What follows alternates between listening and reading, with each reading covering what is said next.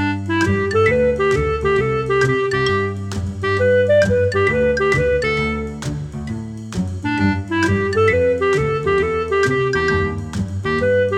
Hello，欢迎来到培佑的阅读笔记。大家好，我是培祐。嗨，我是 Miko。耶，今天我们要分享的书籍是《持续买进》。持续买进，非常红的一本书。对，听说博客来都还有进前一百名。嗯，那很多的 YouTuber 都有分享这本书。嗯，对对，对。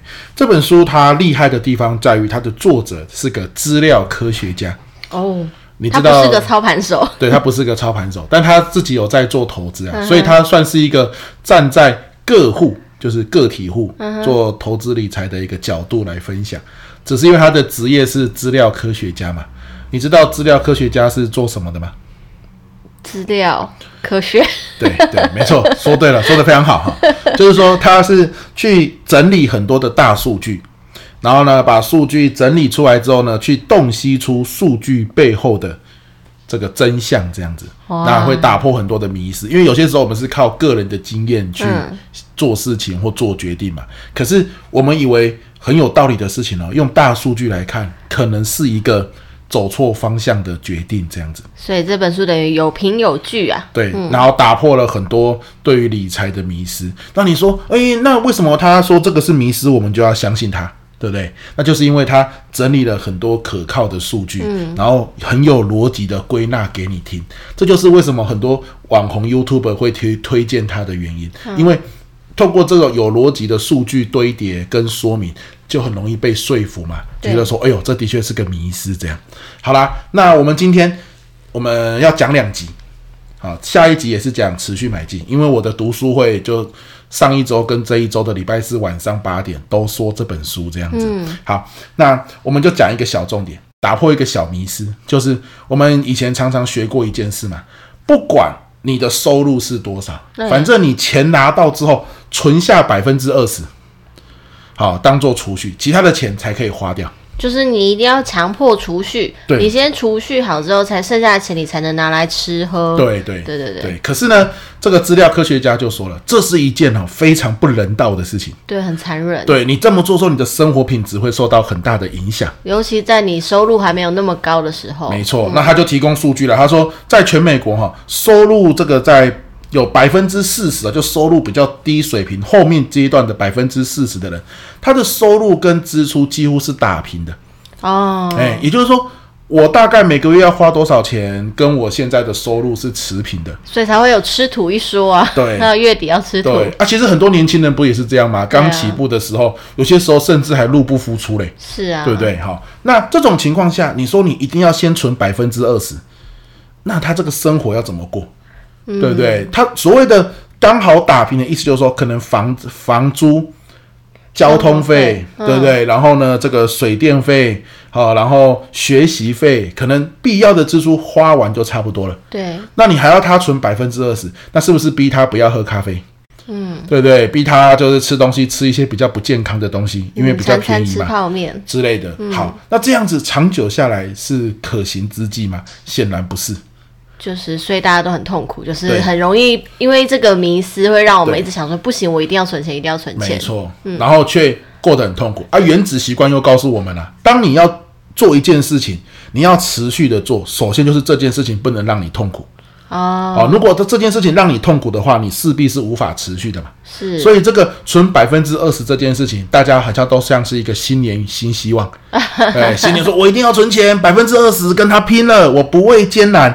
大概三月份就忘我放弃了，嗯，因为太痛苦了嘛，对不对？生活品质都没顾到。我们有一个朋友，他就是要贯彻这个理念，是他每天哦都是等晚上十点多十一点全年要打烊的时候，嗯，那个面包都打特价品了，他才去买，对，机器品，呃、对，那。嗯那里剩什么面包，他就吃什么面包。我甚至看过他连续大概两个多礼拜，快三个礼拜都吃菠萝面包。嗯，因为那个时候就是剩下菠萝面包没人买，这样、嗯、说也奇怪，菠萝面包那么好吃，对不对？可他全部都是菠萝面包，这你也受不了啊，对不对？这有点就是怎么讲，要有坚强的意志力。但的确他做得很好，他后来也买了一个房子，对不对啊？算投资有成，但是。他想要交女朋友，却都找不到，为什么？这人家跟他相处一段时间之后，都被他吓到了，这种生活品质真的是要很坚强的意志力，嗯，对吧？基本上没有任何生活品质可言，但是他有美好的梦想，嗯，好，那这个就是不管怎么样，反正我就是先存百分之二十啊。如果我没钱了嘞，我就去吃集齐品，嗯，我就是努力去能多便宜能活下去就好了。那什么叫做我想吃的东西？没有这回事，以后再说，嗯，对不对？那这个都福音于一个公式，这是。以前有本书叫《穷爸爸富爸爸》，嗯，这本书出的时候，书里面有个公式叫做支出，你要支出要花钱啊，你要花钱、嗯、等于收入减掉储蓄，嗯，你赚的钱要先存起来，剩下的才是你能花的。对啊。刚刚资料就告诉你啦，以美国为例，大概有百分之四十的人收入跟支出是持平的，嗯、甚至入不敷出，所以你根本就没有支出可以用啊。如果你要先减掉百分之二十的储蓄，嗯，有些时候可能连房房租都付不太出来，对，对不对？好，所以这是一个不太有可行性的方法。因此，这样的概念施行那么久，可是大家的。照着这个方法走，真的要能够让你的财务越来越健康，真的有投存到钱可以去理财的机会是很低的。还是有人成功，那真的是少数的人。对，可是其实当初推这个方法的时候，是希望绝大多数的人都能够越越来越有健康的财务状况嘛。对，结果没想到是极少数有意志力的人才做得到。又或者是，即便存了很有钱了，但是身体也搞坏了，心情也变得很差。没错，然后也、嗯、也没有人就是。可以被他吸引到了，对不对？太难了啦！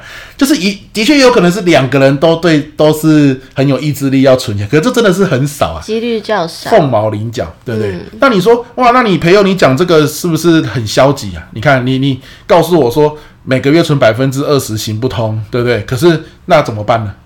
嗯，对不对？那这本书有给方法，是就是他他说他把这个公式调一下就好了，对。原本的叫做支出等支出等于收入减掉储蓄嘛，是这里改成什么？储蓄等于收入减掉支出。哦，你要存的钱就是你赚的钱减掉你要花的，没错。你剩下多少，那你就把它存起来。对，那你就说，那这样是不是太对自己太好了？对，万一这个人大吃大喝把它花光了，哎，我这个月没得存，不存喽。对，没错。所以他说，那是不是你一样啊？如果储蓄等于收入减支出，你就是叫我支出少一点嘛？嗯。那这本书说不是哦，关键在哪里？请你去想，我怎么收入高一点哦。哎，支出就是很多时候你必要开支啦，没有办法，你你。人家晚上下班之后就是需要去喝一杯，嗯、对不对？需要跟一些同事做一些交流啊。如果你都不去，是不是人家就容易把你排挤在外？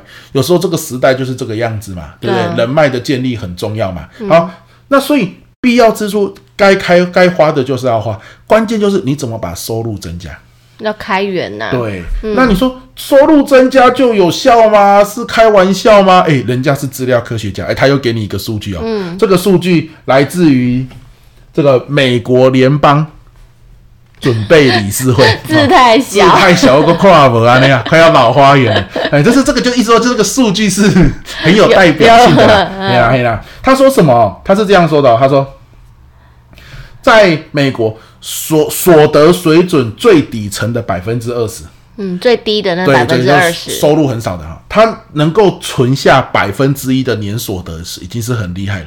哦。哎，可是呢，所得水准最高的那百分之二十，刚好就极端嘛，对，他能够存下百分之二十四的年所得，将近五分之一的年所得，哎，就差了二十四倍。哦，对吧？哈，那所得水准最高的那百分之五，可以存下百分之三十七的年所得。嗯，好，最后所得水准最高的那百分之一，可以存下百分之五十一的年所得。因为他们赚很多很多很多，他们也花不到那么多。对，然后就他就很轻松的可以存下来，同时不影响他的生活水准。然后钱又继续滚啊滚啊。对，然后对他们来说，哎，这个存钱是很轻松。你说啊，他们是有钱人，所以书就告诉你，所以你要想办法提升你的收入。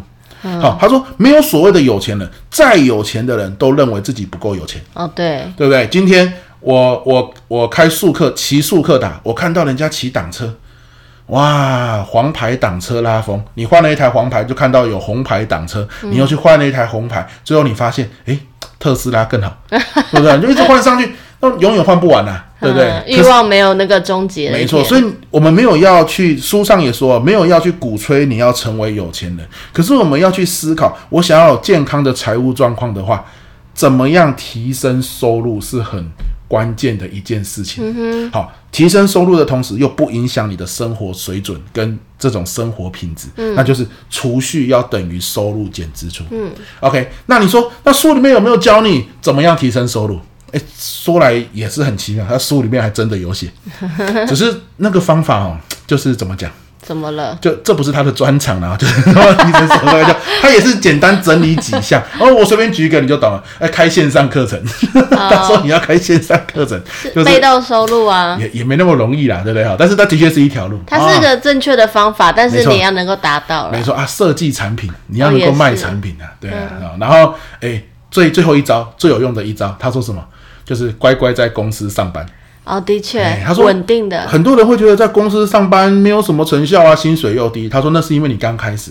如果你走到四十岁啊，他说又从资料科学家来研究，走到四十岁的时候会出现一个量变产生质变。这里所谓的量就是你长期累积的经验。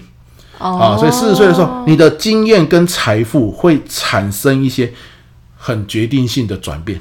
嗯、那你前期是没有，你不会说你去工作三年五年就可以看到那么大的转变。你还没累积你的专业。对，那个专业的累积可能是人脉，可能是专业，可能是失败的经验。嗯，整个在四十岁的时候，你持续的累积下来，诶，它会，对，它会让你在这个社会上的这个被利用的价值提高很多。哦，诶，啊，你有被利用的价值，你就有机会换回来更高的收入嘛。对啊，有道理。诶，他说那。你就是要慢慢的在这边累积，这样子哦。那这又是一个数据的提供，这样了哦。那这给大家参考。总之，我觉得这个迷思蛮好的，储蓄等于收入减支出，关键是收入的提升，而不是降你的支出。